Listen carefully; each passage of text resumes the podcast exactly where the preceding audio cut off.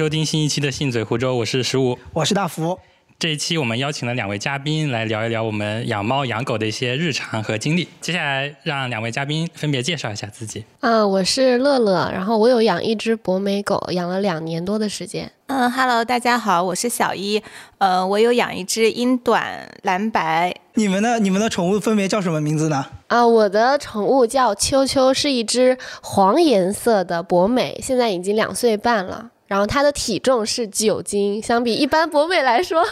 会稍微的重一些。嗯，我的小猫咪叫瓶盖，然后它是一个蓝白反祖，也是两岁半左右，现在已经有十二斤了。熟悉我们节目的听众朋友也知道，我们的主播之一十五，他也是有养两只猫的。之前有一只陪伴了他比较长的时间，叫做八月。然后今年呢，他今年年初他也是新养了另外一只小猫，叫做小派。接下来我们可以让他来介绍一下他们他的宠物的那个大致情况。啊，是这样，刚刚也有说到，就小易有说他养了一只蓝白英短，我的八月也是一只蓝白英短，但它只能长到六斤重了，可能是因为它是一只折耳猫，折耳猫是有一些基因病的嘛，所以它可能最大也只能长到六斤。今年是在大概七月份的时候养了一只新的猫，一只布偶猫。也是从我的同学那边，就是他们也是自己家里生养的，他们家有非常多的布偶猫，然后我们就挑了一只，就是看上去比较活泼的，叫做小派，圆周率的那个派。我突然想到一个问题，就是说你们养的宠物的角色，在你们看来分别是什么？是自己的儿子、朋友，还是说平等地位的家人呢？乐乐先说一说。我觉得这个问题其实说起来挺不好意思的，因为我自己感觉我是把它当成。嗯，儿子在养呢，对。但是有一次我把那个我的狗带回家的时候，然后我的一个朋友就是说那个这个小狗狗给外婆看看，说的是我妈。然后我妈那个时候那个表情 非常的诧异，她看了我和我的朋友好几眼。我当时就觉得很羞耻，所以我后面就特别注意，不会在别人面前说了来妈妈这儿，就这种这种话是绝对不会在别人面前说的。哦，你居然觉得就会会感觉羞耻吗？我觉得好像也还挺正常，我觉得能接受。啊，对我我是很能接受别人这样，但是我现在就会就是因为那个场景，我当时那个脸就不行了。你你应该让跟你妈妈说，迟早会有那一天的，你先习惯习惯。对我内心深处还是觉得他就是我养的一个儿子的那种感觉。OK。小一呢？嗯，其实我也是一直把瓶盖当做儿子来养，但是我感觉瓶盖的内心世界应该是他是我的主人，我是他的奴隶，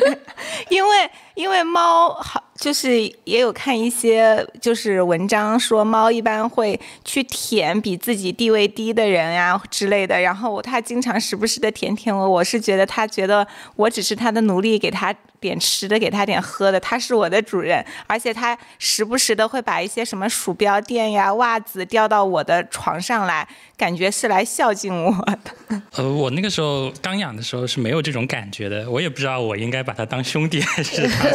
当兄弟。对我那时候是没有这种想法，后来是我老婆，她会以妈妈的身份来来教育八月，所以后来我也把自己带入了爸爸的角色，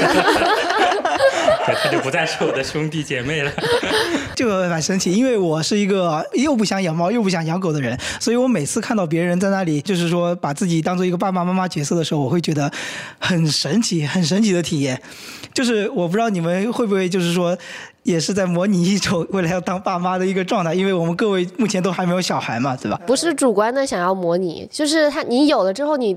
就是经过跟他的相处，因为他什么事情都是依赖你的，你就会把他当成一个小宝。对，因为你的地位是其实是比他要高一点的，你要给他吃，给他喝。他还不太服从你的管教。是的，吃喝拉撒什么都要你处理。那小一，刚刚你说你的地位比他低，你觉得你是他奴隶？那你心里就是打心里认为你还是就是你虽然可能表面上是他奴隶，你是不是心里觉得你还是可以就是比他高一级？那那是必定的。因为 因为他如果没有我的话，他可能流浪都活不下去。因为他的他现在已经完全被驯化成一只宠物猫了，完全没有野外生存的能力。嗯，说到这个，就是，呃，因为我们知道，就是说，如果想要养一只宠物，其实它的途径会非常多。无论你是说，呃，购买，或者是说看到流浪猫，还是说去一些专门的机构领养，那你们分别都是通过什么样的途径来碰到你们现在各自养的宠物的呢？嗯，我的经历的来说，养这只小狗就是有一些冲动。呃，那个时候是大概要有一次放假，十一放假的时候，然后我回家之前去杭州大厦负一楼有一个宠物店，进去看了一眼，然后里面有一只很可爱、很可爱的小博美，那一只博美也是黄色的。然后当时宠物店主开价六千六，然后我当时没有下定决心买，但是我之前其实也没有说看过太多关于养宠方面的任何的资料，所以。所以其实是毫无准备，但是当时真的很喜欢，然后就回家了嘛。然后回家回来大概是十月七号、六号的样子，也是纠结了一会儿，准备再去看一下。然后再去看的时候，那只小狗已经被买走了。然后当时就很冲动，当时就是因为那只小狗已经被买走了，我就觉得我一点都不想再等。那一天晚上。到处去找各种 买狗的渠道，而且是线上看视频定下了我现在这只小狗秋秋。呃，而且这些渠道都是朋友介绍的，就是有靠谱的，也有不靠谱的。然后我后来发现，我找那个渠道算是不太靠谱的，就是是一种，呃，不是一个犬舍，是一个犬舍中介这样的角色。反正就是六号定了之后，然后是七号的样子，然后趁着放假，然后那只狗就是被顺风车从台州还是哪里送过来，送到杭州，我就开始养它。那个时候它是两个多月。对，还没有满三个月就来我家，其实对一只狗不是很好，应该要满差不多三个月再到新家会更合适。好神奇，就是在你养这只狗之前是没有见到它的。对，就是完全 线上渠道，所以说我当时真的非常的冲动。我还是建议各位听众朋友不要像我这样子，就是 我觉得购物是可以冲动，就是你养一只宠物的时候，就是千万不要像我这样，就是一定要准备好，然后先去看那只狗一两次，了解一下它的性格。就是因因为以前我是不知道。道说养一只狗，它的性格啊，然后以及它的一些它的爸爸妈妈的长相啊，就是要去了解这些，我是完全不知道的。我当时跟那个人呃沟通的时候，只是说呃保证这只小狗不会生大病，然后说那个。那个针也已经打了一针了，就是这种感觉。我就感觉相当冲动，因为比如说我买一个死物，比如说我买个相机，我都要货比三家，看至少几十个测评视频，是吧？就是疯狂看，然后疯狂看文章，我才能会买。而且买死物它还能退换货，买买狗能退换货吗？对对，就是就是太冲动了。我现在想想都很冲动，而且其实，呃，对一只博美来讲的话，其实。其实我那只狗可能挑的也不是很好。那只狗挑的时候，呃，我是知道像黄色的博美，我当时问了一下我的同事，他养过博美的，他说他的那个狗差不多黄色博美一般的就是两千到三千，其实就还可以了。我买的时候那一只是三千五，然后加上运费还有一些呃其他，他说什么营养费什么之类的，忘记了，反正大概是三千七的样子。回来之后我就明显发现那只狗长得会比其他的博美大很多。因为我前面也说过了，那只博美是九斤，但是我问我同事，我同事说那个博美，他他的养的博美最胖的时候也才六斤，而且是很胖的状态，正常的博美可能是四斤左右，但是因为已经养了嘛，肯定是觉得它哪哪都好，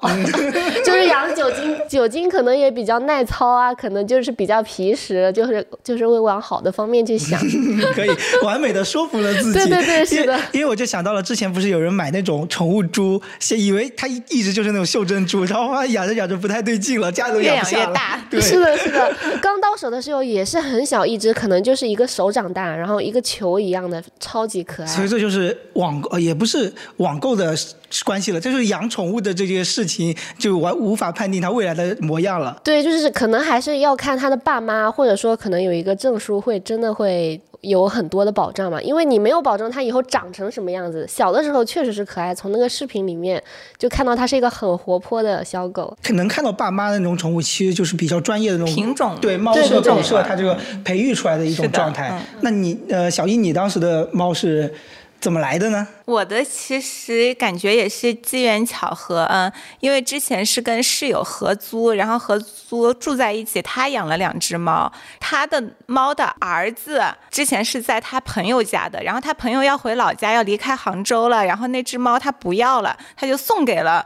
我的室友，然后这样我的室友就有三只猫，他自己是养不过来了，但是我每天跟他住在一起，撸他的猫很快乐，然后我也很喜欢他的猫，但是我一直没有做好准备要买，直到有一天，她跟她男朋友分手了，她要搬出我们合租的房子，她自己租了一个小房间，然后她自己租了一个小房间，带着三只猫，她觉得她养不过来，然后她过来问我说能不能分担她一只猫。其实当时是完全没有做好心理准备要养猫的，但是她说她真的弄不过来了，然后就是动了一下恻隐之心，买下了她的那只猫，莫名其妙的。自己也开始养了一只猫。瓶盖当时多大？呃，当时是五个多月的时候，刚买过来的时候非常糟心，因为没有想到五个月的猫就发情了。刚带回家可能没一两周，还没有享受到养猫的快乐的时候，它就已经开始乱尿，然后乱叫，让人难受。然后带到医院去，想给它绝育，还发现它是隐睾，就是它的一个。睾丸是在外面的，一个是在肚子里的，相当于他要绝育还得开腹，所以当时刚买过来的时候是非常糟心的。所以我感觉你们俩的无论是养猫还是养狗，这个购买前都是冲动消费。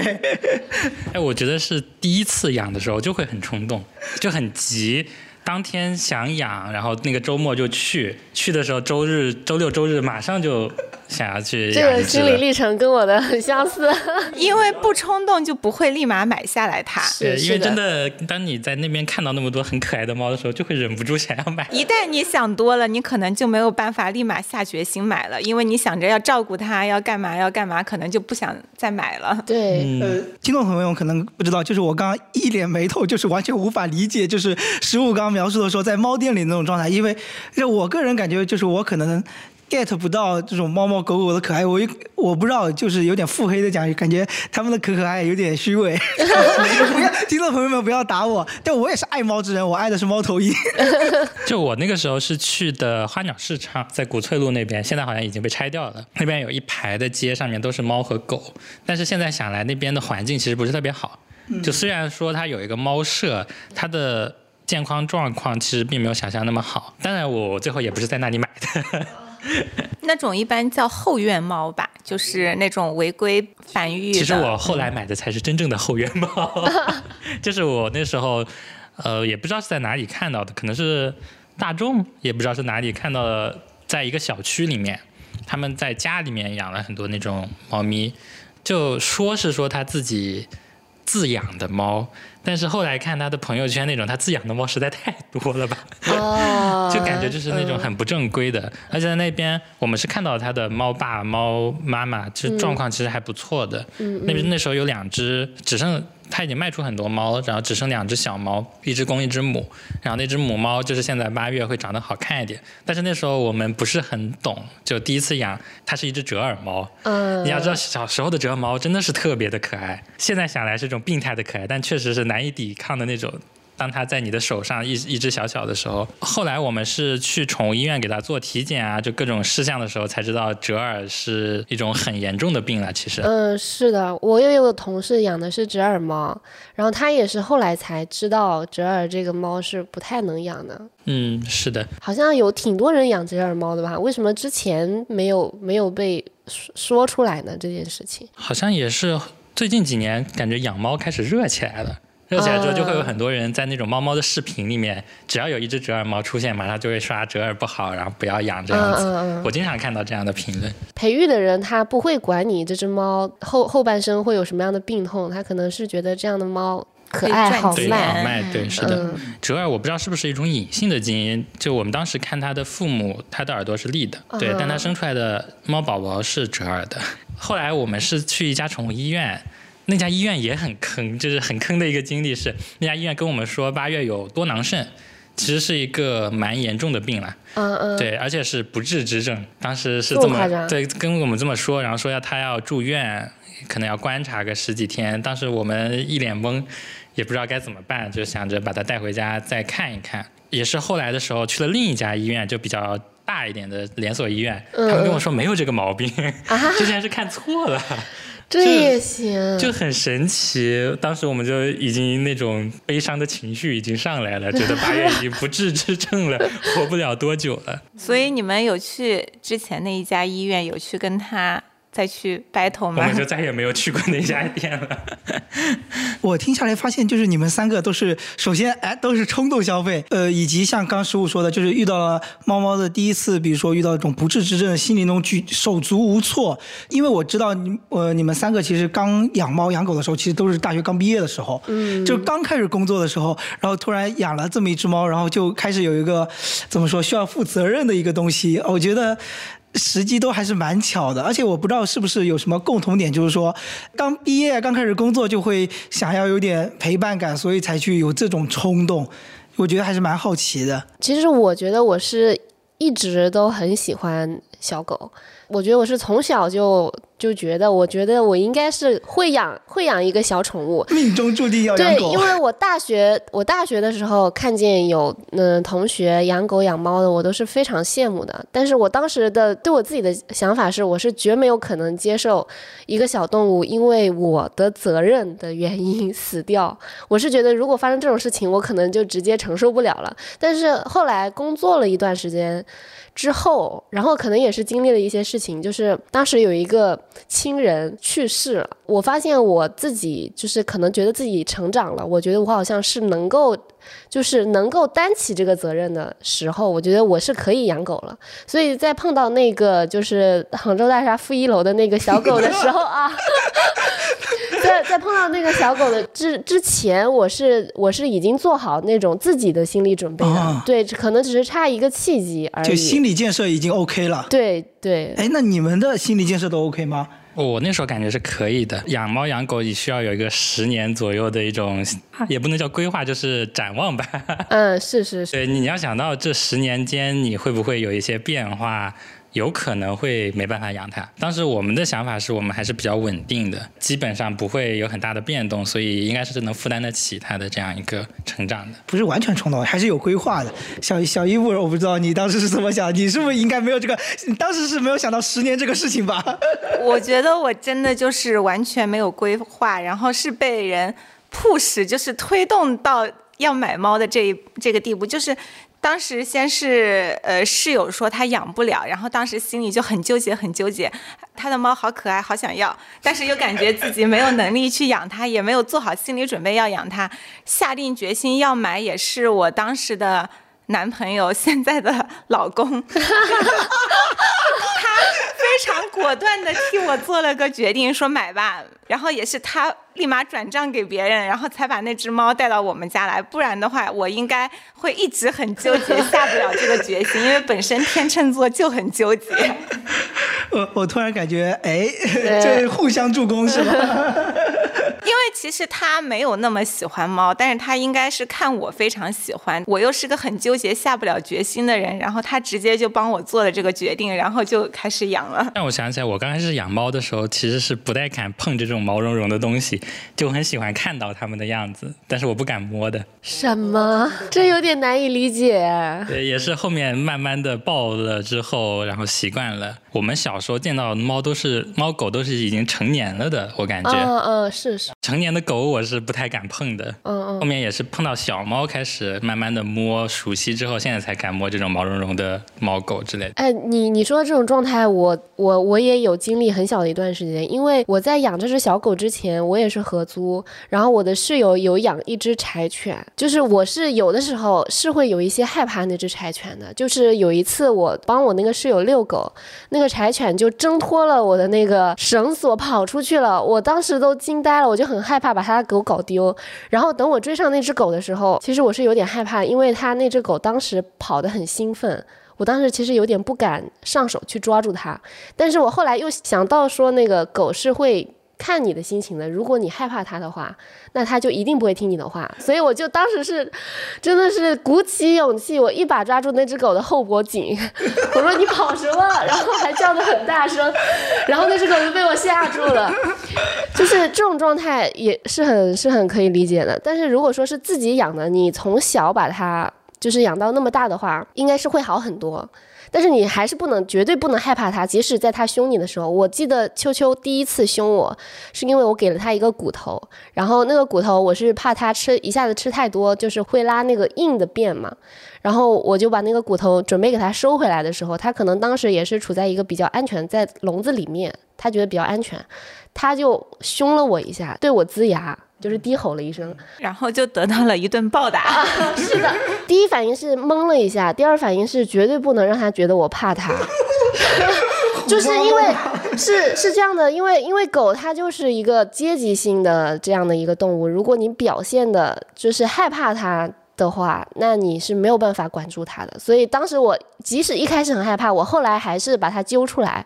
打了他一顿，因为我见过那个乐乐怎么来规训他的秋秋的一个画面是吧？我手机至今还躺着那个视频呢。就是秋秋最怕的一个东西就是他的衣架啊，是的，绝对是秋秋的这个至深的噩梦。每次秋秋就是放皮痒了，还是说放错犯错了，那乐乐那就是把他拎起来用衣架打。我我看到那画面我都是不忍直视呀。对我和秋秋的关系来说，我觉得用这用这个方式是没有什么问题的。当然，我觉得见仁见智吧，可能有一些其他的养宠人会有对怎么规训宠物这件事情会有不同的看法。所以我就在想，其实养猫的人就直接放弃规训了，是不是？猫都是自己的主人了。也不一定吧，肯定也会有教训的环节吧。我觉得跟主人的性格还是有关系。像我基本上就是放养的状态，不太会打它，嗯，就是比较宠溺的那种。但是乐乐就是大家长姿态，因为我是看过一些资料，呃，首先狗的耐痛力是人的八到九倍，这个是宠物医院的医生跟我说的。然后因为他在打针的时候说，这个狗打针的时候是绝对不会疼的。然后还有一个就是我知道狗是有很很严。格的那种阶级的那种感觉，所以不能让他觉得他是家里的主人，否则他就会随意的对待你。然后有很多咬人的狗，就是因为阶级地位不太明确，然后他觉得他是主宰，所以他会对别人有一些攻击行为。对，所以我是很害怕，就是养出一只会咬人的狗。因为我一直听的说法就是猫是没有办法。去驯化的打猫其实是没有多大用处的。嗯，据说猫还很记仇。对，是的，它记仇，而且不会听你的。比如说，你想让他不去把桌子上东西弄到地上去，这是不可能的。就算你打他，他也会还是会这么干。可能还会报复你。对，他的记性也没有那么好，你跟他说过的事情，他也不会听的。所以我就想到一个场景，就比如说啊，我是一个听众，我现在正好想养那么一只宠物，是吧？也可能说，哎，环境也刚刚刚好，就是我，比如说我刚大学刚毕业，然后我也想。在大城市工作比较孤独，想要养一只宠物，但到底是养猫好还是养狗好呢？就是，呃，你你们现在养了两年之后，会觉得，呃，养猫它大概是需要什么样的环境，以及养狗？它大概是需要什么样的环境？比如说它的工作时长啊，就是你自己的工作时长，以及它这个金钱上方面的付出。比如说养猫贵还是养狗贵？其实我对这方面都还挺好奇的，因为我一点都不太知道。其实我觉得这个呃要看你自己的个人的一个规划吧。比如说养猫和养狗最大的一个区别是，养狗是需要遛的，因为它要上厕所。如果你是一个比较能够早起，然后包括每天能够坚持去遛狗的人，风雨无阻的话，我觉得是。可以养狗的，但是比如说像我这种比较懒的，就是没有办法早起，然后也不太爱出门，比较宅的，那其实养猫的话，呃，会对你来说更方便一点，因为猫不用遛，然后基本上家里有猫砂什么的，它自己在家比较独立，自己的感觉会觉得狗会比猫更粘人一点，因为狗是一个群居一点的，然后猫是比较独立的。如果你能受得了，比如说狗一直黏你啊，或者怎么样是可以，但是比如说你比较想有自己，就是想在落寞的时候有个东西陪着你，但是呢，你又希望自己想独立的时候不被打扰的话，是养猫比较好的。所以我自己是一个比较懒，然后有的时候又不太喜欢宠物一直黏着我的那种状态的话，我会觉得养猫让我更自在一点。其实我一直觉得我就是。会养狗的那种类型，你你需要被粘是吗？呃，就是我我我其实其实猫应该也有粘人的猫，但是狗的互动性会强一些，就是你需要付出一些，我觉得付出更多的精力在狗的身上，比如说你要，呃，除了给它吃喝以外，你要训练它，就是会一些基本的坐坐呀、握手啊这种的。呃，然后还有遛狗这种事情还是很多的。狗是一定要有时间陪它的。呃，首先是释放精力，比如说用遛狗的方式陪它玩的方式。还有个就是你跟它，我觉得跟狗是每天都要有一些交流的，不然这个狗可能就会像人一样就抑郁了。我会有这种感觉，所以我我就会觉得我陪它玩是一个责任。哦，不是今天来的路上说你最近因为各种原因，就是秋秋不能再陪在身边嘛，回家回到老家给爸妈养了。那然后你最近又开始想要养只猫，你这个心态是怎么变化的？来说说看。当然不在我的计划之中，我是有一些，就是有几个瞬间是有这样的想法闪过，就是要不要养一只猫呢？在场养猫的人没有一个人在计划之中，就是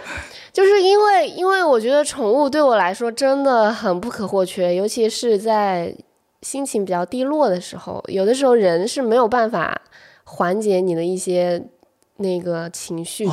因为你你如果说对人倾诉的话，你其实会。就是他帮不了你，但是他会分担你这种烦躁的感觉。我会觉得不太想说，但是如果说是一只猫的话，你可以不对它说，但是它就是会起到一个抚慰的作用。我觉得，嗯，就像以前我心情不太好的时候，我就会把秋秋叫在我的怀里坐着，然后撸撸它这样子。我我突我突然就想到，就是我感觉我当时，呃，无论是毕业后一两年之内，我也经常会有你刚刚说的那种感觉，就是孤独以及就是你也说落寞，对吧？那种状态，但是。我就完全没往养宠物那方面想，我那个状态下我会去干什么？我就是看书、看电影啥的，或者我运动运动也没有，反正就或者是就是自己听个歌啥的，或者去爬山。所以我就完全没往那个那个方面想。你刚刚说看书的时候，我在想你是这种状态下，什么看完萨特不会当场自杀？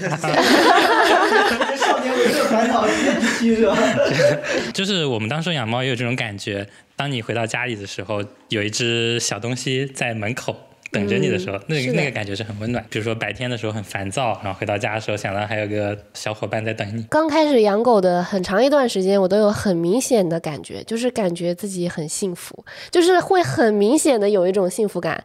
嗯，比如说以前我可能在上班的时候就是上班，有的时候下了班也不想回家，因为在家里也没有什么可以交流的人嘛。到了家就是玩玩手机啊什么的，跟世界是没有连接的，就感觉这个世界你里面你突然消失了，好像跟你没有消失是完全一样的。当你有一只宠物的时候，你就会觉得，就是你上班的时候也会想到这个东西在等你，然后你下班回到家，它就在门口等着你哦。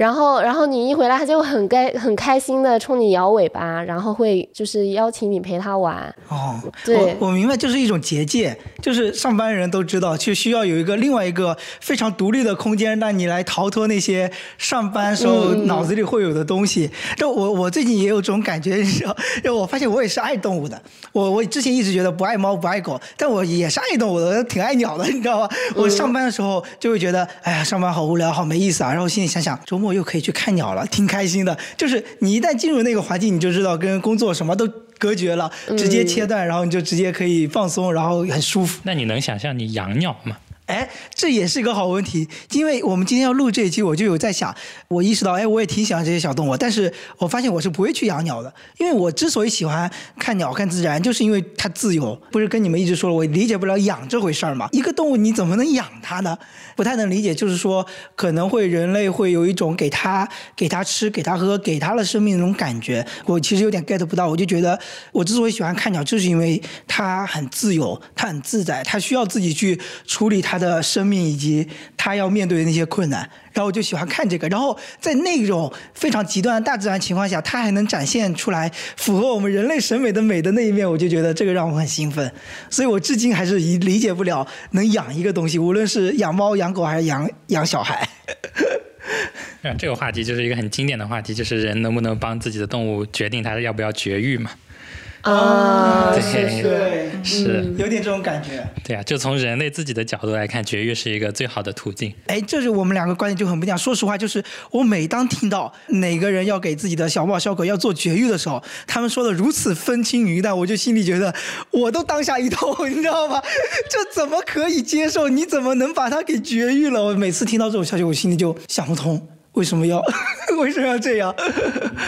但是可能你们的想法就是为了它好，对吧？为了它的健康。没有，哎，那是什么？那是什么？因为我是没有办法理解这个东西对它到底好不好的。虽然我也看到了很多相关的一些话题，确实是各执一词，但是我当时的出发点就是它绝育了我。对我来说是比较好的事情。然后它作为对它作为我的宠物的话，就是虽然很不好意思这么说，但是我确实有决定它是否绝育的权利。我希望它绝育，它就绝育了，就是这样。好残忍啊！真的不。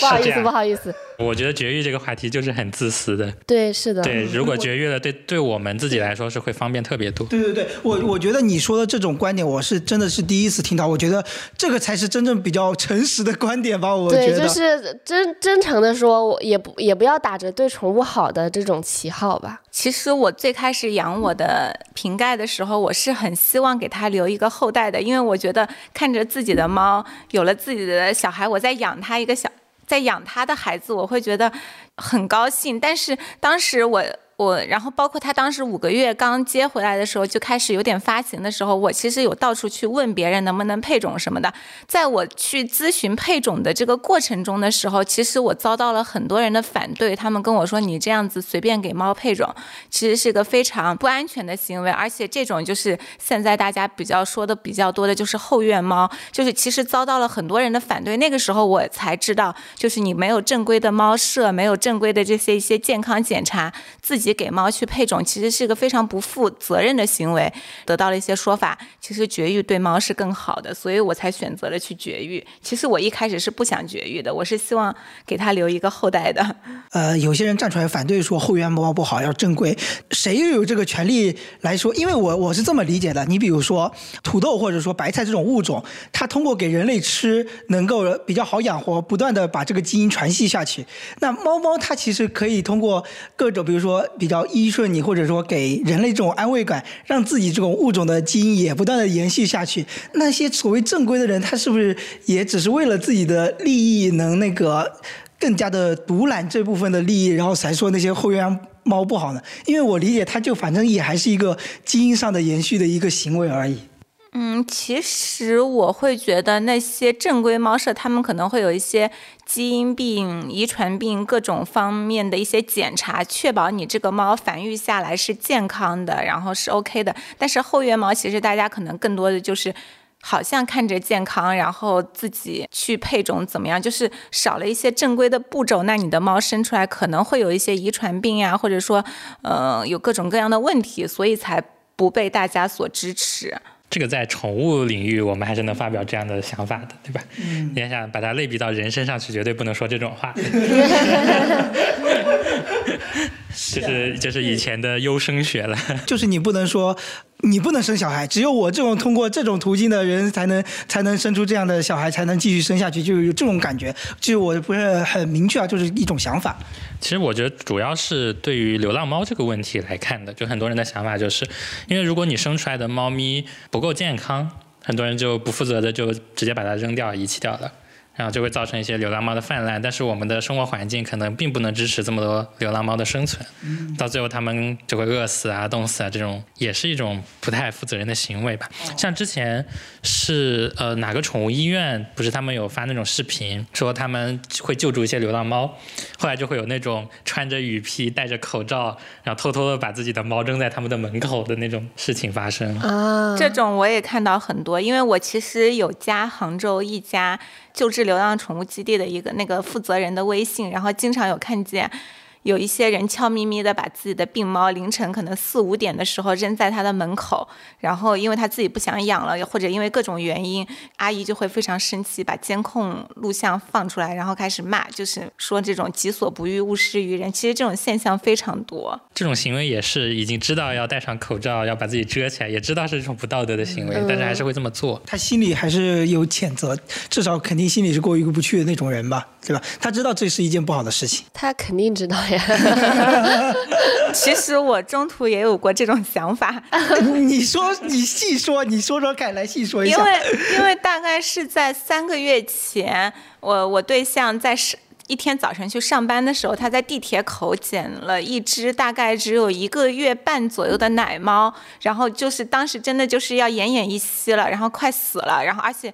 当时杭州差不多。就是后面几天就四十多度，如果不救它，它真的可能就要没了。然后我们先把它救回家以后，带它去体检，发现它身上全部都是跳蚤。然后它当时还没断奶，还得每天就是每隔几个小时给它喂一次奶。然后好不容易给它养到两个月半的时候，它真的非常非常的皮，就是会在家里上蹿下跳，包括早晨四五点就开始闹，就让你没有办法正常的休息上班。然后我们当时真的不知道该怎么办，然后也在朋友圈发了很多领养，但是因为它。它是一只小橘猫，然后品相也比较一般，也不粘人，所以真的就是没有人愿意去领养这只猫。我们当时就心生了这种想法，就是我们真的养不了这只猫了，我们要不要也偷偷的去放在那个宠物救助站的门口？这种念想大概动了不下十次，但是一直没有敢实践。因为我的对象他有个电瓶车，他每天就说：“要不我们今天半夜骑个电瓶车，放个纸箱放他门口吧。”然后我就会谴责他，我说：“你自己不想要就给别人，怎么怎么样？”他说：“那你这样也是给他找个家，总比扔在门口好。”反正我们经过很多次的吵架、反复的争论，一直没有下这个决心。真的有一天完全受不了它的时候，我非常狠心的直接给它扔。在了小区的草丛里，我就去上班了。然后等到午休的时候，我的内心非常煎熬。我觉得我今天早晨做了一个很冲动的决定，我又请了个假，又回家，又去找那只猫，发现它跑到了一楼的烟囱里，我又把它给。拿回家，就当时非常的庆幸，就是因为当时午休请假回去找那只猫的时候，一直找不到，然后就已经快哭了，觉得今天早晨很冲动。后来在烟囱里发现它的时候，就非常的伤心。当天就开始在大众点评上联系各种宠物店、各种商家去问有没有，就是有没有人愿意接受这只猫。然后打了大概几十个电话，基本上是没有一家愿意去接受的。终于有一家愿意接受了，然后当天下午就送到了那家宠物店里去。然后现在。他也找到了一个，呃，领养的人家。虽然我也不知道他现在被谁领养了，因为宠物店也没有告诉我。但是总算也是救了他一命，给了他一个好的归宿吧。这个你都没说过，对，因为那天真的是很煎熬，因为当天是前一天晚上十点半的时候，真的受不了它了，已经扔到院扔到小区里了。然后十一点多钟的时候，又觉得良心不安，又去小区找它，又捡回家。第二天早晨四五点又开始发疯一样乱跑乱咬东西，感觉很窒息。当天去上班之前，我也没跟我对象说，我自己直接擅自把它扔在了小区里。那天真的就是回到家就开始狂哭，然后。把他送走之前，还从冰箱里拿出了一块昂贵的牛肉给他吃。我就领养就很担心这种事情。如果你养的那只猫性格不好，有的时候真的很难承受。因为想着你要养它十年，就比如说我同学有一只猫，也是橘猫，它会抓人。像我从来没有被家里的猫抓过，所以难以理解他们那种手上已经。布满血痕，我觉得如果我领养到这样一只猫，可能也很难接受它。最后他们是把它还了回去，好像是。感觉小姨刚刚讲的这个经历，我觉得还是蛮，真的蛮真实的，一瞬间也让我带入到了那种情情景里面。因为真的很痛苦，它无时无刻不在。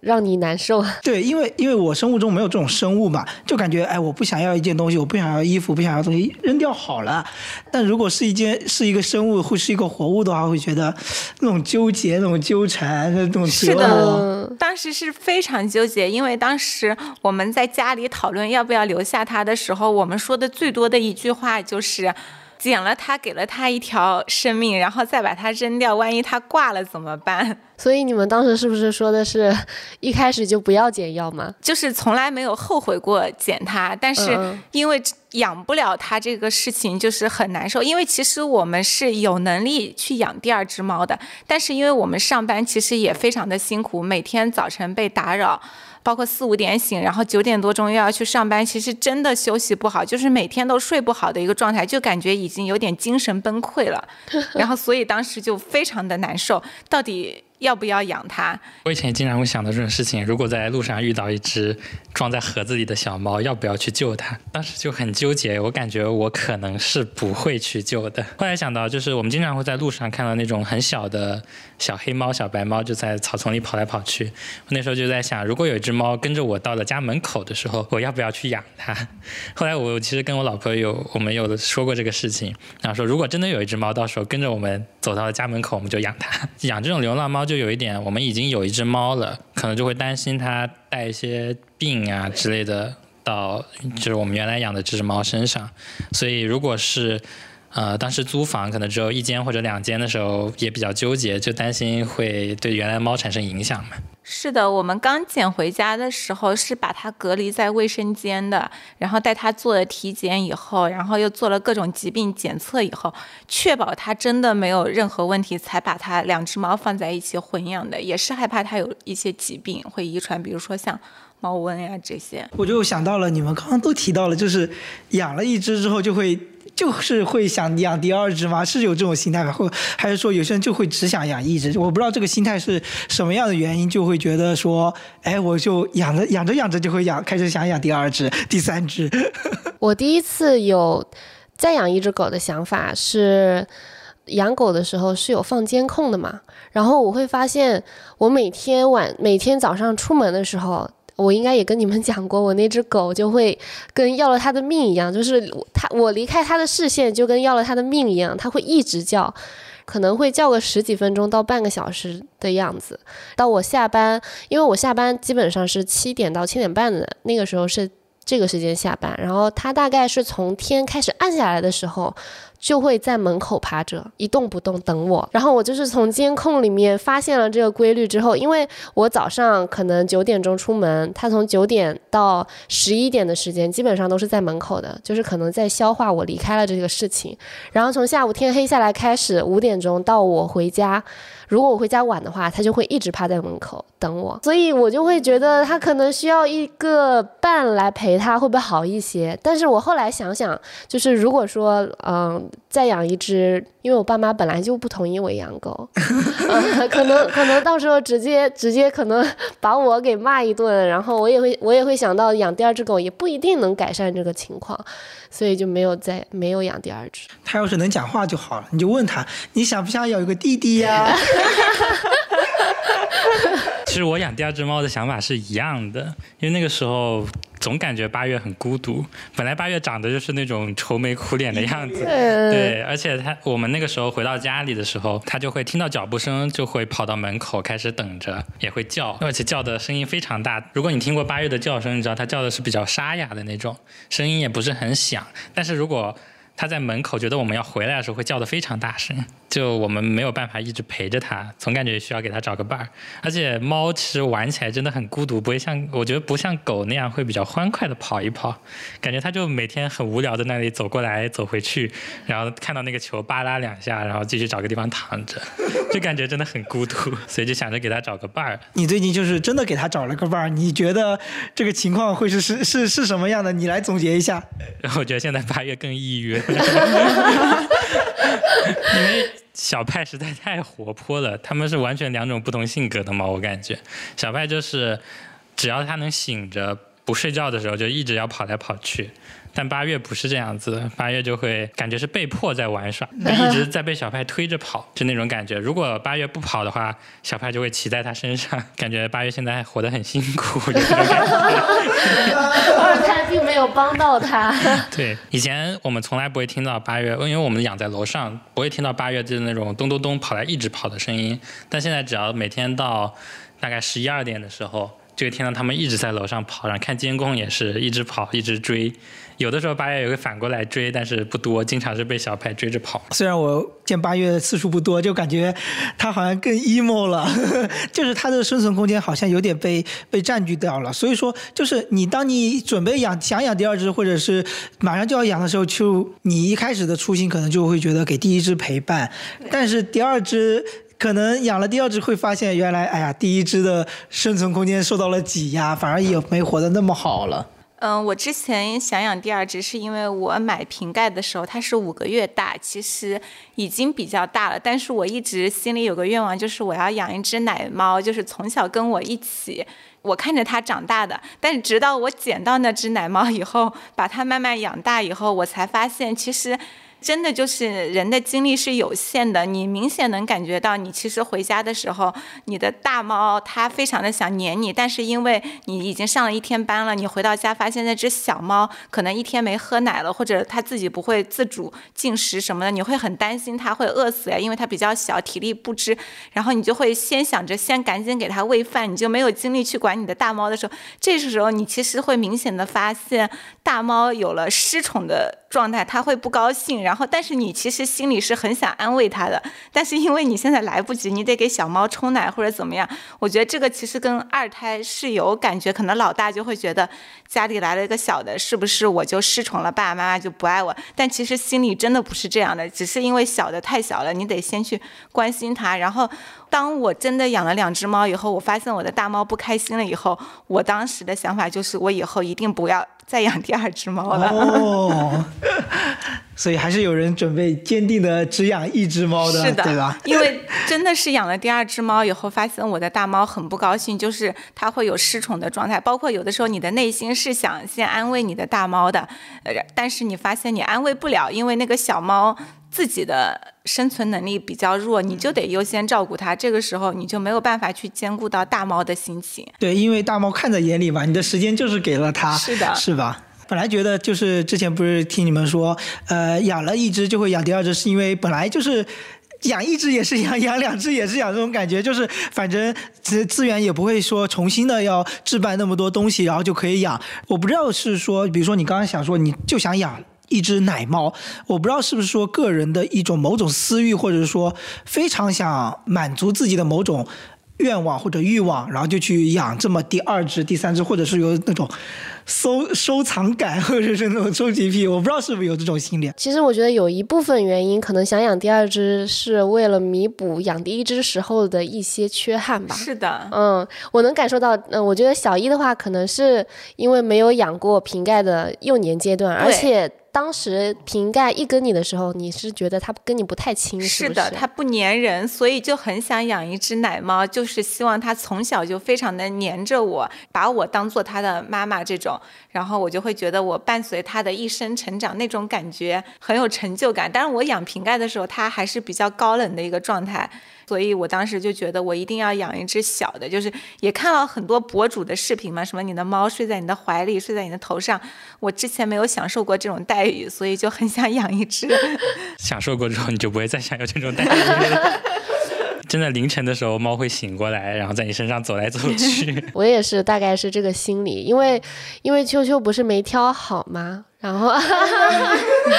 就很想，就很想，而且秋秋秋秋就是很会叫，因为博美这种宠物犬，它的性格就是很爱叫的性格，然后也是比较敏感。我也曾经想要过弃养秋秋的，就是尤其是我后面换工作需要出差的时候，就我真的我真的发过帖子给他找领养，当时是发到同事吧。呃，写了一篇小作文一样的吧，大概四五百个字来介绍我这只狗，然后找这只狗的图片。当时编辑的时候都哭了，然后发到同事那之后，同有有同事夸这只狗可爱，然后还有个同事留言说，我记得很清楚，他说，嗯、怎么就要送走了？然后他说小狗知道会哭的，我就看到那个话我就破防了，赶紧把那个帖子删了。嗯嗯，我我也发过类似的。哎呀，都经历过这种我在艰难的时刻。先，我当时想给那只奶猫找领养的时候，发朋友圈发了三四次，然后一个人都没有问我，然后我就在闲鱼、小红书上发，然后下面也会有留言：从小养到大的奶猫，怎么舍得扔掉？对对对，哎 这种话真的真的看不得。嗯，包括我现在有的时候晚上睡前的时候，也会去看一下那只小奶猫的视频，就是还是挺想它的。然后因为那个海底捞可以免费打印照片，也是每次去海底捞的时候都会打印几张照片。然后现在家里的墙上大概可能有十来张曾经的那只奶猫的照片。哎，这样说起来，你们有给自己的猫猫狗狗啊，就是弄一些类似于文创之类的东西吗？手办或者是照，就是刚刚说的照片这种。哎，我给秋秋做过表情包，但是不是很好用。我是疯狂打印照片贴在家里墙上。就我们也有弄表情包呀，你有用过吗？我用过。我觉得八月表情包还行，因为八月长得就是一脸不开心的样子，嗯所以我们做的表情包八月都是那种配的文字都是不太开心的那种。都没有积极的。对，基本没有积极的。然后还有就是用那种它的猫毛，就是弄成一个那种毛线团一样的对对对是自己是自己做吗？这是我我老婆自己做的，就一一个往里面戳进去，然后弄成一个她的样子的那个。哇，好厉害！这这个真的很厉害。我们同事还送了我们一个东西，不知道是怎么做的，反正最后弄出来的也是一个八月的形象，然后就是那种有点马赛克形状的那种，也是贴在了冰箱上面。哦，我我知道那个那个那个也是是一个是是用不同颜色的那个类似小珠子那个东西拼起来的，忘记叫什么了。我我就很悲伤的在想啊，就至少是他证明他来过的一种纪念，你知道吗？然后若干年后你拿你讲，因为他不在了嘛，对吧？你可能拿照片拿这些小东西会想想啊，我以前养过这么一只猫。我不知道有没有一种心态上的变化，比如说，呃，刚刚乐乐说球球当时没都好之类的，或者说，呃，小姨刚刚说奶猫它的样子啊，或者可能都没有那么好，就是说你们养猫和养狗最开始肯定是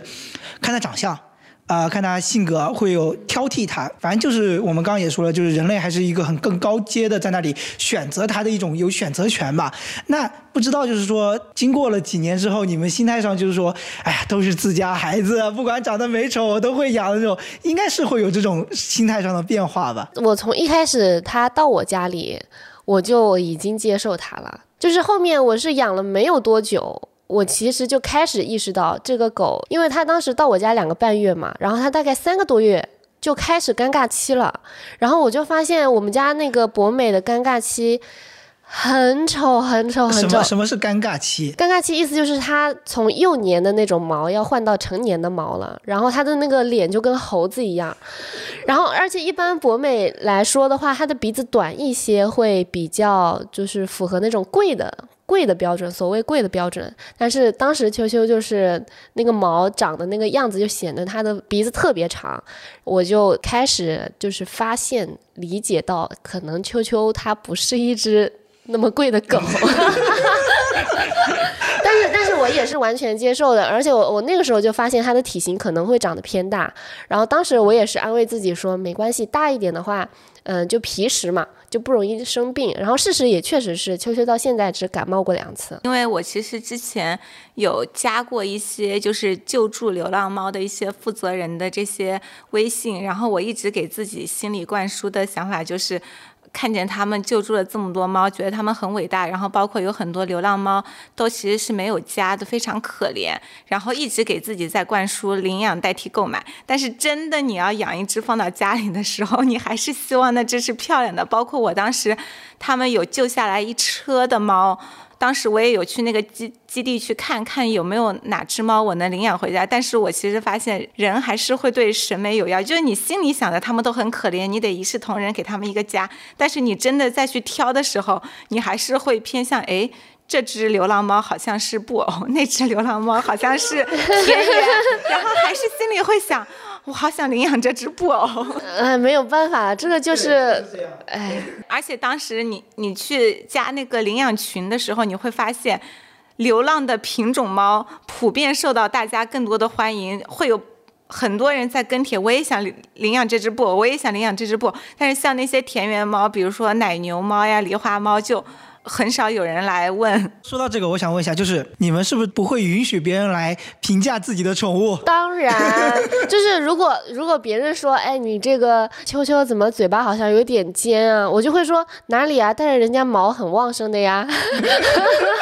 我说还好吧，长得也挺好看的呀，是不是另外一种系那个派别的博美呢？我就会给他找补。在宠物医院的时候，经常会有医生说说八月它的尾巴好短好可爱，啊，那时候其实我是有点难过的，因为知道它是因为折耳，所以它的尾巴很短。嗯，但是大家都会觉得八月很可爱，这可能就是折耳禁不掉的原因吧。虽然它是有病的，但是真的很多人会养的。然后我的蓝白，其实蓝白很多品种猫他们会去看它是不是正八，正八就是它的脸上是对称的。然后我的瓶盖刚好不是对称的，是个歪八，所以所以也会有人说它是个歪八，但是我自己就会觉得它很可爱。但是如果这种放到就是卖猫的市场上去的话，它其实是卖不上价钱的，因为它的脸不够正。但是其实你自己养它的话，你就不会去嫌弃它。就是无论是这种生物还是动物，因为我养看鸟也有这种情绪嘛，就是还是还是有很多人类主观的价值观来叠加上去。哎呀，这个有什么，所以它才珍贵才珍惜。呃但人确实也很难做到一视同仁，是吧？就是你麻雀，你再喜欢看鸟，你看麻雀。也也会无视它的嘛，是吧？就是路上真的麻雀太多了，这个确实也比较难难难难禁掉吧，这种心态。但好看它肯定还是有它的作用的，因为好看你有时候看到它心里就会舒服。我们刚刚也讲了各种各样的猫猫狗狗带给我们的陪伴，其实也讲了一些比较惊心动魄的一些瞬间吧。我觉得这过程中，我不知道你们有没有想再分享的，就是在养的过程中有哪些特别糟心或者特别治愈的一些过程。我觉得，因为我觉得听众听到这些之后，其实心里也会得到一点点、一定程度上的慰藉。嗯，我觉得糟心的瞬间实在是太多了。先讲一个非常长时间内困扰我的事情，就是秋秋太爱叫的这个问题。博美这种狗。还是不建议大家。我如果现在是让我推荐养的一种狗的话，我是不会推荐博美的，因为真的太敏感、太爱叫了。当然，也有可能是因为我训练的原因。嗯、它是碰到任何事情都会叫，就是比如说在路上碰见生人想要靠近它、想要摸它的时候，它就会叫；然后或者是在路上看见别的狗，尤其是别的狗远远的看到了，它就会开始叫。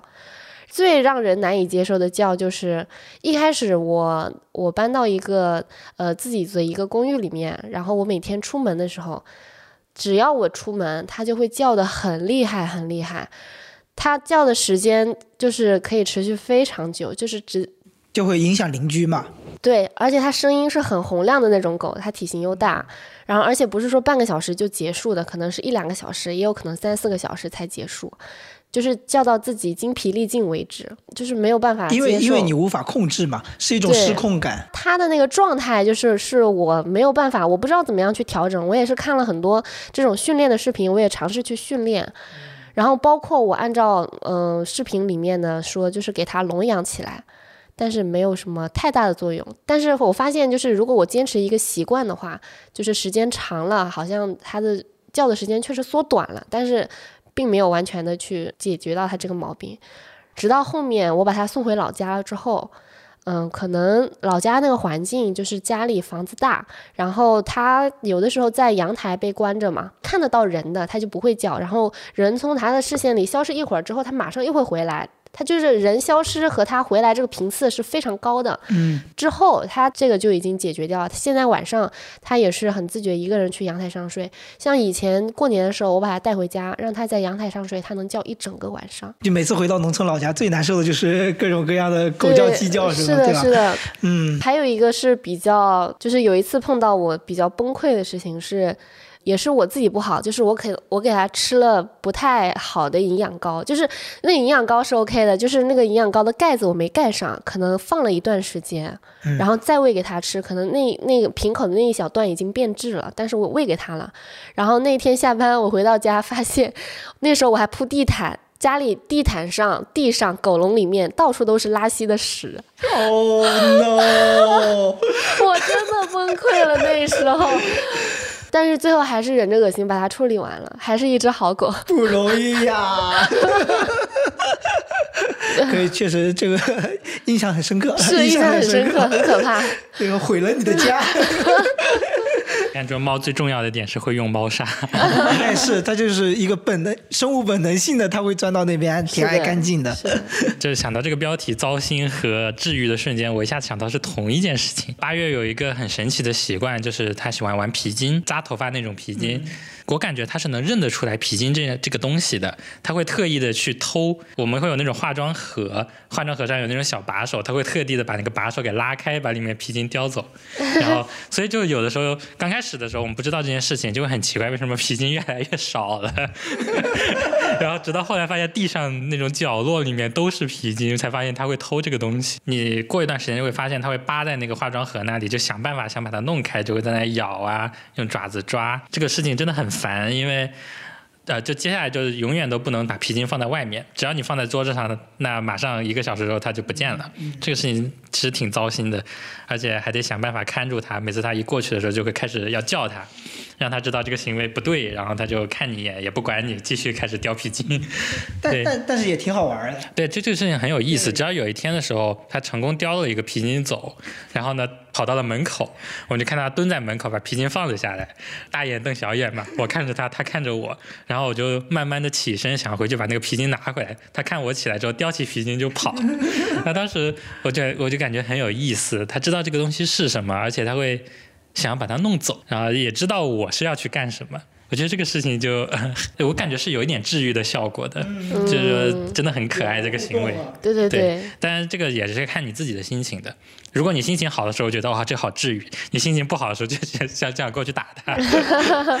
哎，那我想分享一下，就是瓶盖的让我比较治愈的瞬间，就是。我其实之前住的楼层都比较高，然后像今年是搬到二楼去住的。我们二楼书房的那个窗户正好对的是楼下的单元门，然后我一开始也没有发现瓶盖会趴在书房的窗户等我回家。突然有一天，呃，因为我们家到地铁口是有一段距离的，所以我们平常会骑着电瓶车骑到地铁口。就是最近一段时间发现瓶盖已经能够识别我们家的电瓶车的。关锁的声音了，只要电瓶车停到单元楼下的时候，它就会冲到那个窗户上，然后就开始狂叫。最近做了好几次实验，发现只要那个电瓶车滴一下，它就会跳到那个窗户上面来，开始叫，开始开始开始呼唤，就是就是在等你回家。然后我就觉得这个瞬间非常治愈。然后有的时候我会晚上故意。就是拿着手机进，因为有的时候下班九十点了，会天很黑了嘛，然后会故意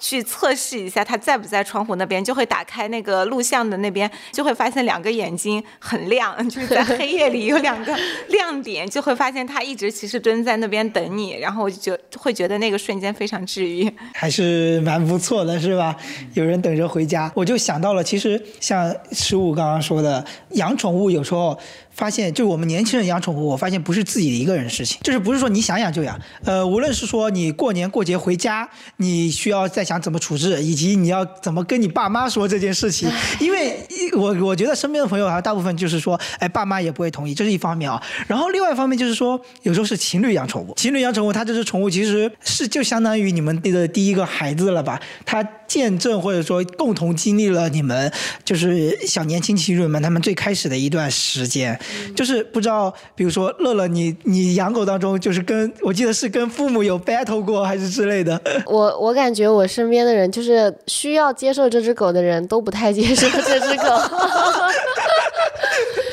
一开始是一开始是我父母嘛，我是从小就知道我父母是非常讨厌猫的，所以我就没有考虑过养猫。呃，原因是我们小的时候，呃，曾经在我们家的某一个小仓库里面有一窝猫仔，然后那个猫仔身上全是跳蚤，导致我们一家人就是被猫跳蚤就是咬的满身包，所以从那以后，我爸妈就是很讨厌猫，觉得猫是一个很脏的一个动物吧。狗其实，在我妈眼里也是，但是我小的时候记忆里，我爸是养过狗的，嗯，养了一只非常威武的黄狗。后来我是我养了狗之后，我是过了很久，大概是快过年，过年前差不多一个月的时间，才跟我爸妈坦白我养狗了，而且我是直接说，我说我现在养了一只狗，我妈都惊呆了，她她问了我好几遍，你说你说什么？我说我养了一只狗，她说你养了什么？我说我养了狗，他说我是真没有想到我们家这么多人养，你会养狗，就是就是可能在我印象里，在我妈的印象里，我可能是不会干什么太出格的事情的人。他可能在他的在他的感觉里面，好像养狗是一件不务正业的人会干的事情，你知道吗？他会觉得就是你养了狗，就是好像你整天就不工作，整天就是招猫逗狗啊那种感觉。就是会有会有这种反馈给你，然后包括我第一次把它带回家，带回家其实也是没有明确的经过我妈的同意，先斩后奏，我都带回来了，对我都带回来了。然后当时也是，而且因为狗没有办法放在阳台，然后我也是忍着，就是承受着我爸妈注视的目光，把狗带进了我的房间，晚上也是。在我的房间睡觉，然后但是因为我的狗会用尿垫，这一点还好，就是打破一点点我妈爸妈的认知，就是觉得狗会，就是说这个狗还是说还是聪明的。我怎么感觉就带了个私生子回去是吧？对对对，就是其实前面是很长时间，包括我把它，我把它后面没有办法养了，我送回老家，我妈到现在养了差不多三个多月了，也还是不太亲近这只狗，但是我爸就是明显。明显接受的很快，他会给狗洗澡，然后会给狗剪毛，包括梳毛，就是让时间去那个吧。但是像我男朋友这种，我觉得是。真的是挺没有办法调和的，因为其实我我那个时候是一开始的时候，我是会允许狗上床的，然后像我男朋友就是完全没有办法接受，然后甚至因为这个事情吵了一次很大的架，差点分手了。然后包括有很多很多瞬间，我也是很看不惯他对狗的一些动作，因为他很他有时候就是表现出来那种像小孩子一样逗狗，就是会把狗弄得不舒服，你知道吗？就是狗已经躲着他走了，他还要追上去去弄他。我会觉得他在欺负狗，但是他会觉得他只是在玩而已，嗯，就是没有办法调和。现在把狗送回去了，就是吵架也都没有了。以前就是三天了两三天两头会因为这个狗吵架，也哭了很多次。十五八月，我记得应该也是陪伴你和。你老婆就是走过了蛮长路的。就我爸妈那边是完全不能接受宠物的，这个是我从小就有这种感觉的。我小时候从那种蜂窝煤煤堆里面捡到过一窝老鼠，就小老鼠，这小老鼠是那种粉色的，没有毛的，每一条大概都只有个三四厘米吧，差不多长。我现在已经不能想象我当时什么想法了，反正我那时候还敢碰的，现在是完全不敢碰了。被我妈发现了之后，就她很震惊，为什么你会喜欢这种东西？这我也不知道他怎么处理，反正最后可能扔了吧。这是第一次，我我也不能算养小动物，可能就是把它带回家。第二次的时候是我有一次放学，小学的时候放学回家，发现家里有了一只兔子，那只兔子关在笼子里面。然后那时候我在想，我能养兔子了，因为它不是我自己带回家的。是我爸妈不知道是他的亲戚还是什么的带过来的，结果第二天的时候，那只兔子在床上拉屎了，不知道它怎么从笼子里越狱了，然后在床上拉屎了之后，我再一次放学回家的时候，那只兔子就已经不见了。对啊，很快这只宠物又我都不能算养过它，只给它吃过菜叶子又没了。第三次的时候是我在老家了，那个时候有一只我姐凌晨的时候碰到了一只小狗，很小很小。可能也就一两个月大的小狗，我姐就跟我妈一起把它带回家了。第二天的时候，后来我们把它关在那个三楼的阳台上面，这个事情被我堂哥检举揭发了。什么坏毛病都是。对，那个时候我们还给那只小狗狗洗了澡，然后给它吹了风。后来被我堂哥检举揭发之后，就被我爷爷把那只小狗弄到了楼下，扔掉了。但是你知道小狗它认路的，它又跑了回来。跑了回来之后，我我爷爷特别生气，那个时候拿着那种竹竿去打它，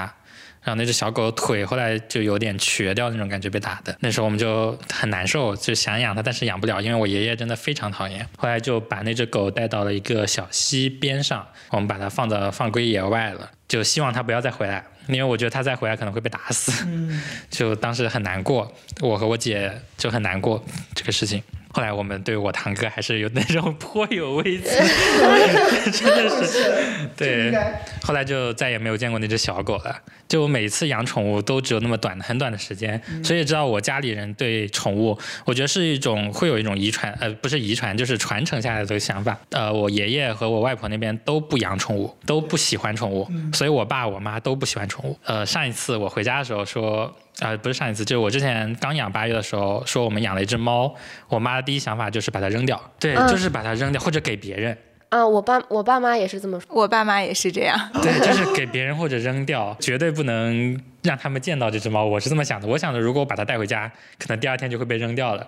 因为那当时其他的那些小宠物、小兔子、小狗都是无疾而终嘛，嗯所以我担，对我就很担心八月，所以我从来没有让它回过我家。嗯，就好处就是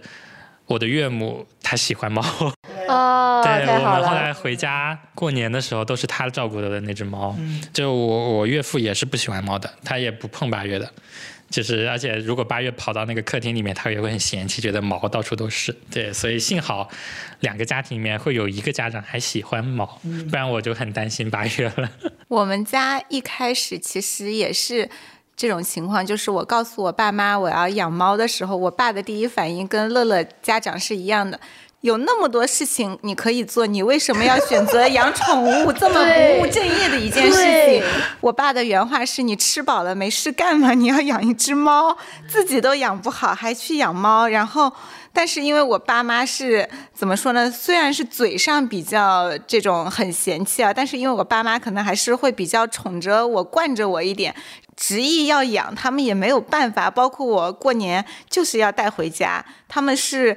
就是一之前会一直在说你赶紧送人吧，要不然你扔了吧之类的。但是我真的带回家的时候，因为我妈其实是一个以前是个非常喜欢狗的一个人，然后他就很喜欢小动物，所以我妈就还好，觉得猫很可爱。我爸是很嫌弃，然后包括大家懂的，就是父亲这种中年男人，一般黑裤子比较多，发现家发现自己的裤子上沾了很多猫毛的时候，包括我们家的沙发又全部都是皮质的，然后被抓的时候，我爸是很抓狂的，所以一开始是非常反对的。直到后来我每年都要带回家，他们就没有办法，就导致只要我要带猫回家，他们会把沙发包上很多。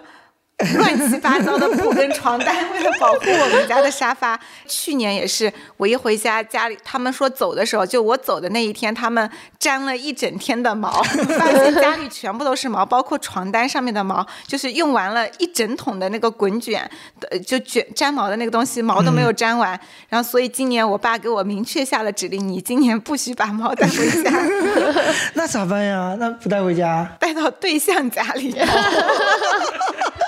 其实十五的也是这个解决策略，对吧？但是其实我对象的他的妈妈也是非常反对养宠物的，每次视频的时候都会说这个猫这么肥，炖了吃掉吧，扔了吧，就是就是会开玩笑的那种，说嗯你们干嘛要养猫，扔了吧，然后这种。其实也是反对，但是也是因为他的妈妈也比较宠他儿子，然后就是都是那种可能家长就是孩子喜欢什么就呃将就一下，就忍忍算了吧，所以就我们就都还好，虽然家长心里不喜欢，但是因为比较会向着孩子的想法，那就也不会那么抗拒。我爸妈可能就不太能接受的一个想法，就是他们觉得猫非常的脏，对，就有很多那种虫子什么的。对对对，家里的人就是会觉得，小动物可能身上他们小的，时候可能是他们小的时候养宠物都不会什么还打疫打疫苗什么都不会有这种事情驱虫，所以会那个时候狗身上可能都是跳蚤啊这种，给他们的印象就是这些宠物都是很脏、很臭啊这种感觉的。然后后来我就跟我妈说，我的猫可能比我还干净，对，还定期驱虫，然后疫苗、洗澡什么的。就是观念确实不一样了。就是我感觉我们可能生长的环境，从小到大环境都都挺相近的。但小时候在村里面看那种野狗啊、野猫啊，那都知道很很脏、很恶心。而且会害怕，怕它会攻击你。对对对，所。以。你们各自的父母可能心里就先入为主的那种概念都是这样子，他需要不停的改变这种想法。但是我我有个想法，就是其实你们讲到就是爸妈什么不同意，但是其实都无所谓，因为这只小猫和小狗都是你们这个这个小家以后需要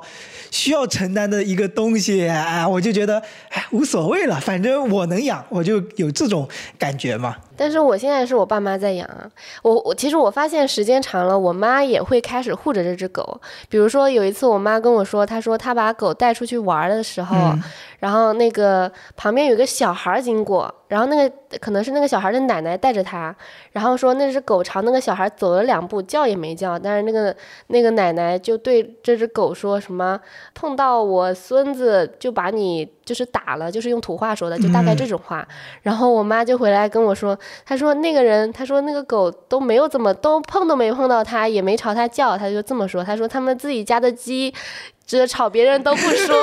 然后说来说我的狗好好的走的，来说我的狗就是这种话，就是护着我们，会会护着狗。说这个，我我突然想到了脑海里一个画面啊，我也不知道为什么，其实很像，就是从小到大，我奶奶在我的脑海里印象就是一个非常对我非常好的人，她都不吵架那种人。然后有一天我在阳台上看到了有几只野狗，然后跑进我们的院子，然后奶奶就凶。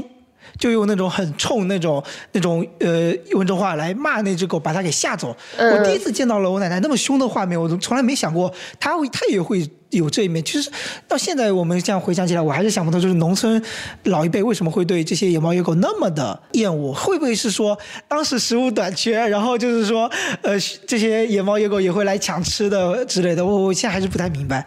然后他们可能接受的都是土猫土狗，没有接受过这种品种猫、这种品种狗这种。对，就是现在这个。就是还是市场或者是说整个环境不太一样，也是因为我们到了城市里工作生活，才会有养真正的养宠物这件事情。而且之前不是说是这几年养猫的比养狗的多了很多嘛，对吧？那其实我们最后也还想聊一聊，就是除了养猫，还能做一些什么事情？因为我会慢慢的发现，无论是小易他平时在做的事情，就是养猫不单单是养猫了，他还会去救助一些猫。也你也可以分享一下，你就是说，哎，这个如果。不单单想养这么一只猫，或者是说，呃，想去做更多，有什么样的途径啊，什么之类的？其实我最开始没有想过要救助猫或者怎么样，也是刚才提到的，就是自从加了杭州一个救助猫的一个阿姨的微信以后，才知道原来有那么多的流浪猫，就是会遭到一些暴力虐待，就是会有一些虐猫人士会去伤害流浪猫。我也是。最近才知道，广东有一个名菜叫 “鲍梨烩三蛇，龙龙虎分大会”，就是它是广东的人稍微有点重口味，他们会吃猫肉，然后就会导致有很多非法的人会去。就是偷很多猫，包括会去抓很多流浪猫，然后他们会运到广东去做菜。然后就之前就是八幺九，我记得八幺九是有个事件的，江苏和上海那个家猫很多都丢了。有一天有一个高速上有个人发现，就是一辆货车里运满了几千只的猫，放在那种鸡笼里，然后很多猫是带着项圈的，就有那种爱猫人士。在高速上追这个车，然后拦下来救了猫，然后就有很多江苏、上海的人过来去找自己的猫，发现真的找到了。然后这些猫，他们原本是要运往广东去做菜的，所以在那次参与了这次救助以后，我才发现，就是说每个地方的饮食习惯不同，其实我觉得这个是可以接受的。包括猫这个到底这个小动物到底该不该成为菜，其实我觉得这个也是仁者见仁，智者见智吧。就是因为你不能说你不吃猫就是。是去拒绝别人去享用这道菜，就其实跟很多素食主义者跟吃荤的人一样，他其实完全不能理解你吃任何一种肉。但其实我觉得本质上猫肉可能跟牛羊肉来说，可能用另一种角度来讲，它没有任何区别，只是说你不能接受这个东西而已。但是我觉得，如果你要去吃猫肉或者怎么样的话，你可以去专门去培育这种繁殖这种禽类驱动，但你去偷别人的家猫去。吃，我觉得这个是非常不好的。然后包括在救助猫的这个过程中，其实你也会发现，就是有很多猫病猫，然后包括长期做救助的这些人，他们其实自己是没有经济支撑的。包括我自己在救那只小小奶猫的时候，我其实也会考虑到，我今天捡了这只猫，我救了猫它，但是我下一次如果再捡到这这种猫，我还有没有能力去救？包括如果这只再就是经历了一次这么不愉快的经历，这只猫很难养的过程中，如果我再捡到。很刁蛮的猫呀，或者怎么样的猫，我还愿不愿意去救？所以我觉得，其实救助猫，可能我们日常生活中很多人很难去凭一己之力去救助很多这种小动物。但是如果你的身边真的有这种长期救助的人，我是觉得非常值得敬佩的。就是我可能没有办法像别人那么善良去长期救助，但是我其实会买一些猫粮或者买一些冻干，偶尔放在小区里，就是希望说。在比这个比较寒冷的冬天，让他们能有口饭吃。但是真正的像他们一样救助到自己家里，或者说放到一个什么样的环境里去长期救助这些猫，我觉得我目前还做不到。除非有一天我财富自由了，我能买一个大房子，然后专门空出一个房间来，我觉得这是可以。但凭现在的话，我觉得我还是做不到的。好像就是尽力而为。就现在救助思路可能就是减少流浪猫的数量，这个比较重要吧。嗯嗯。刚刚说到会往小区里面放一些猫粮，就前几天的时候，我们小区有业主在业主群里面发了一张垃圾桶边上有一只死了的猫咪的照片，然后边上是一堆猫粮，然后那个业主说是不是小区里有人在毒猫，然后大家都很气愤这个事情，然后后来小区的那个保安查了监控。发现是呃有一辆过往的车把那个猫给撞死了，呃车主还是谁把那只猫捡过来扔到了垃圾桶的边上，那个边上刚好有人往小区里面放了那种救助的猫粮，大家把这两个事情联系在了一起，以为是毒猫这个事情，所以后来在想，业主里面比较气愤的事情是有猫死了还是有毒这个事情，可能猫的价值对很多人来说也没有那么高，可能用毒这个事情，对，可能就是大家会更反感一些。流流浪猫其实往往就意味着是一个过客嘛，就像你说的，你有心有余力你就帮一把，然后没没如果自自己有都都没没能力了就这样吧。嗯，对。我之前看就是有那种宠业，他们是就帮流浪猫做绝育这个事情。呃，我觉得这是一个很。就是这是一个很好的救助方式，其实，就是因为你减少流浪，然后对，然后包括我之前也有看到说，嗯，很多宠物医院就是做完绝育之后会把这个猫的耳朵剪掉一部分，证明这只猫已经被绝育过了，然后再把它放归回去。这样的话，它在小区里面吃一些猫粮，就是你会觉得丝毫没有问题。要不然的话。就是我之前看到过一个事情啊，说是呃小区里面有人喂猫，然后但是有一部分业主就觉得，就是这些人能不能不要再喂猫了，因为小区里流浪流浪猫越来越多了，就是他们会不愿意跟流浪猫共享这个空间，然后也可能是担心有一些卫生或者是其他等等其他的问题吧，就是会出于各种各样的考虑，觉得我觉得我不希望你在这边偷粮，就是即使说你是出于好心。如果说，嗯，这个小区里面的猫就是能能证明都是绝育过的，那我觉得那些反对的声音也就会随之消失了吧。哎，我个人是这么想的，就是我不知道绝育这件事情对不对啊？因为，就是我感觉人人类还是太习惯于就是生活在只有人和人自己一个生物的一个城市里面了。你知道，就是因为我。前几天参加鸟赛，就是越来越接触大自然，你会发现什么样的一个地方生态好，什么样的标准呢？就是说你的生物多样性非常好。但其实猫其实也能算是生物多样性的当中的一环嘛。你想要让自己的环境变好，不是说变得一尘不染就 OK 了，让更多的生物得到它能生存的空间，其实这也是蛮重要的一点。这是我最近感受到的一件事情。哎，说到这个，我不知道你们有没有听说过有一个国家，我忘记是。丹麦还是哪里？它就是大街上到处都是猫，就是猫是和人完全共生的一个地方。然后他们说那个是爱猫者的天堂，就是基本上你在大街小巷，包括很多店铺，猫都是行动自如的。他们完全不怕人，他们就是在街上和人完全融为一体。然后那一个城市我忘记是哪个国家了，非常多的猫活得很自在，他们就是和人完全共生的一个状态。嗯，其实我觉得不断的精进这种想法，或者是培训培养人们的想法，其实也有有何不可能，对吧？也是一个挺好玩的。但是我们现在的环境可能就是，哎，猫猫狗都不让上车啊之类的，也蛮多的。啊，是的，我之前带着秋秋上车没有。呃，没有拿狗笼的时候啊，就是会被司机师傅说的，说让我，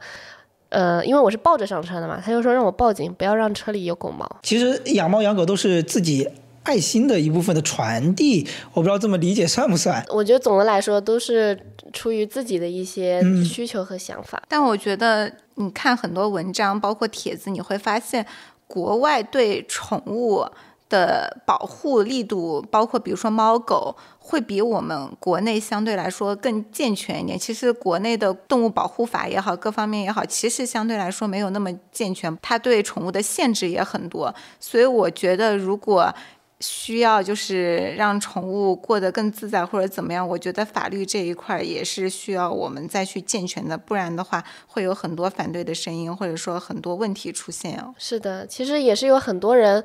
遛狗不捡屎啊，然后遛狗不牵绳啊，有有这些现象出现，有就是会。引起别人的反感。我想最后大家可以各自再介绍一下自己养的宠物是什么，可以再介绍一下你的宠物是什么样的，是叫什么，是什么样的。因为我觉得我们这个音频就是也是他们存在过的一个证明。因为我觉得猫和狗它比较明显的一个特征就是它只能陪伴一个十年左右的一个状态嘛，所以我就在想，其实音频也是一个证明，来证明它们存在过。那我此时必须要放出瓶盖的猫叫声，让它留在这个音频里。可以，这是我要回家，他在门口听到我的声音，开始狂叫。好了，瓶盖的声音留在这里永垂不朽了。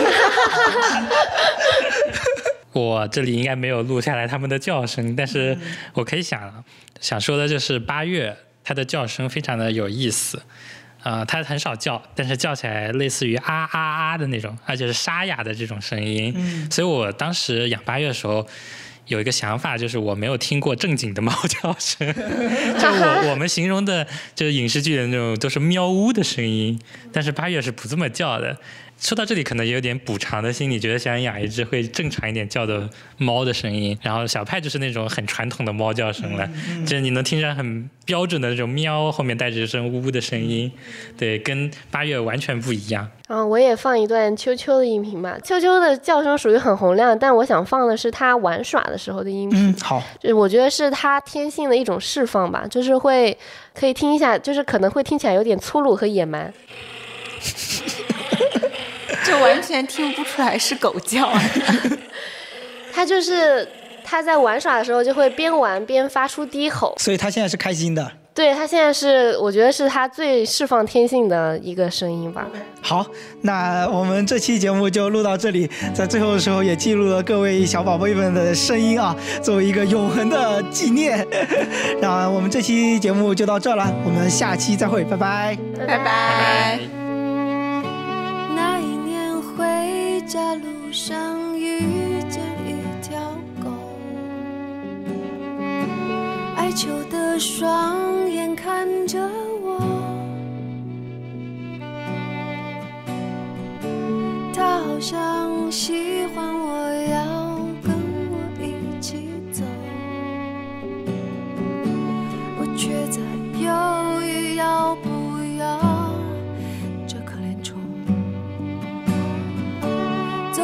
了几条街，他还跟在后头。我决定离开这只狗，坐上车之前，我愧疚地对他说：「我有许多苦衷。」